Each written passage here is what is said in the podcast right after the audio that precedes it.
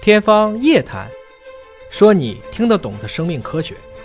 本节目在喜马拉雅平台独家播出，欢迎您关注今天的节目，我是向飞，为您请到的是华大基因的 CEO 尹烨老师，尹老师好。哎，向飞同学好之。前我们曾经聊到过，就有一些干细胞疗法啊，就是把干细胞注射回体内呢，我们其实是不推荐的，因为当时提到了一种风险是有可能发生癌变，你不知道嘛，对吧？这是太新了这个技术。那么现在美国的疾病控制与预防中心，就是美国的 CDC 发出警告了，向美国的医学界警告说，注射干细胞可能会诱发。细菌感染的一个爆发，他倒没有说到癌变这个问题，但是说对有细菌感染。啊哎细菌感染会是怎么回事呢？哎，我们就聊一下。我最近因为是也是跟医美界他们开了个年会，请我去听了听他们的这个报告，我嗯你是听打起来。算瘦个脸啊，啊还是 抽个脂啊？其实并不是，是因为原来的医美界呢，可能更多的是打化学物质，嗯，玻尿酸呐、肉毒啊，现在水光针，我嗯们说过了，水光针只是一种给药方式啊。刺破表皮哎，是，大家现在都开始往干细胞转，啊！医美界都转干细医胞了嗯美界基本上都转成了非法的干细胞。啊，我觉得这个乱象还挺可怕的。嗯，而且就像我们当年敢往自己的羊皮胎素下，啊，往自己的皮下什么都敢注射，甚至往这个胸上去打这种有毒的硅胶，哦咱们都敢干，哦对吧？所以女性其实有的时候真是为了要脸不要命啊！嗯啊，这个还必须强调一下 啊！就真去医美，咱也去靠谱的医美，千万别到街边的这个美容院啊，给你免费做个面膜，噼里啪啦就上套了。嗯这个我觉得挺麻烦的啊。那么。就是因为他们在讨论干细胞这个过程，他也问我有哪几个风险，我其实给他提的就是这几个风险。嗯，首先，你这个感染是个大问题啊，一因个为是你毕感染竟是个外来的东嗯西，要注射哎，到体内，而且还有传染问题啊！你那个消毒过不过关呢？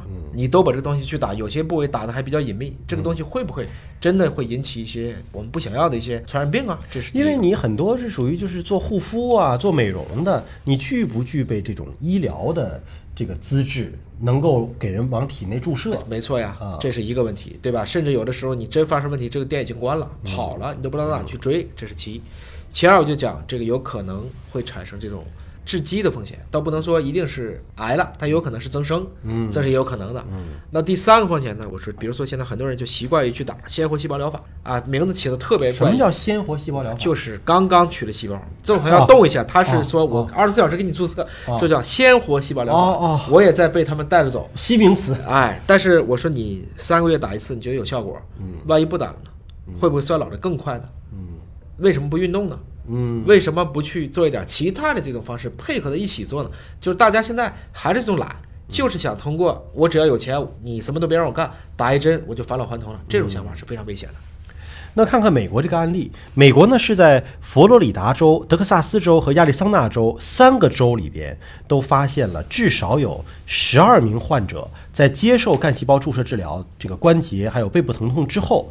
发生了严重的细菌感染，就美国也在打，打完了之后，但发现了十二例这个感染之后呢，CDC 就出来做了警告。那么他们就排查呀，到底是谁的问题，对吧？那么排查就说，现在干细胞的诊所医疗机构操作过程当中已经排除了，不可能是有污染的。那么最后发现是在分销商提供的没有开封的干细胞制剂的小瓶瓶里边儿发现了污染细菌。对，等于说你从经销商那里进来的这个干细胞的这个进的货，嗯，密封包装里头就有。那你说哪家机构能够幸免啊？好，对吧这个里面就跟我们这疫苗是一样，嗯，就是我们说前段这个长生疫苗是一样，如果在一开始的质量不过关，那确实再怎么做根儿上火进去了。对，它这个干细胞大来源还特别著名了啊，是来自于脐带血制备的干细胞。嗯，那么这两家机构呢，现在已经是在被调查了。那么 FDA 呢也是发出了一个警告啊，呃，包括呢，呃，有一个公司是没有获得监管批准，擅自销售干细胞制品，等于他根本没有销售这个干细胞制品的资质，哎，就是在做这个事儿。所以在美国如果犯成这样的一些问题，那就是大罪了。嗯，在美国实际上是一种应该说是宽禁，但是严管。嗯，真的如果发生了这种你自己明知故犯的事情，那这些人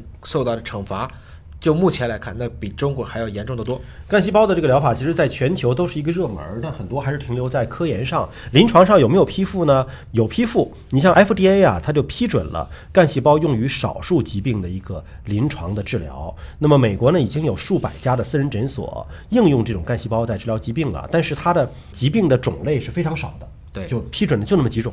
那么医学界呢，仍然在评估这种疗法的安全性和有效性，因为安全性是第一位的。嗯对你你别出了事儿，对吧？对，啊安全之后才是有效性的问题是。啊。虽然我们知道，像干细胞未来的应用应该是很广泛的，但是它确实比较复杂。嗯，特别是这种多能或全能干细胞，大家都一度认为它是这样或那样疾病的一种希望。嗯，但是 FDA 这次也说了呢，你把这种经过脐带血来源的干细胞，记住了，这是一体的啊，不是这个人的，因为个人肯定没有脐带血了。但是卖给了这些私人医生或诊所，用于治疗各种关节、肩部或背部疼痛等疾病，他可能是想去做一些组织的修复。嗯，那么引起了这个问题，可能不得不把它强烈监管起来。现在美国你看，就是关节疼痛啊、肩痛、背痛啊，这个是在它批准的可以用于干细胞治疗的这个疾病的种类之内的。对，也没有什么青春呐、 返老还童啊，也没批复这个呀，对吧？对也不是说你打了一针干细胞，你你就能够永葆青春了，这啊，也不是那么。所以呢，就开了几次这种细胞学的大会，我也跟他们讨论，大家现在对于免疫细胞在肿瘤上的这个问题上，嗯大家基本上现在是共识了，而且确实有效果啊，也可以看得见，越来越多的已经获批了。嗯但在干细胞到底怎么用上，应该来说还是空白。嗯所以呢，前不久大家反复问我去乌克兰打干细胞怎么样啊？我说乌克兰嗯算 了吧，旅游就好了，对 去玩儿就行那了。他说那他怎么有啊？ 我说不是因为他的技术先进，而是因为他的监管落后。嗯，他不管，所以大家就觉得这个地方好。大家一定要区别，不是这个地方能做，只是说因为它的监管落后，才给了一些不良商家以一个对应的机会。你看美国的监管算严的了，那这次出现这十二例的这个感染，其中一种细菌呢就是大肠杆菌，被认定说这显然是人为的污染。没错呀就是说你提取出来的时候可能没有问题，但你在封装的时候显然有人为污染到。这大肠杆菌很明显不能在脐带血缘当中存在啊。对，好，感谢尹老师的分析和解读。那么，如果说你再碰到一些干细胞注射什么的啊，还是要谨慎对待啊。下期节目时间我们再会。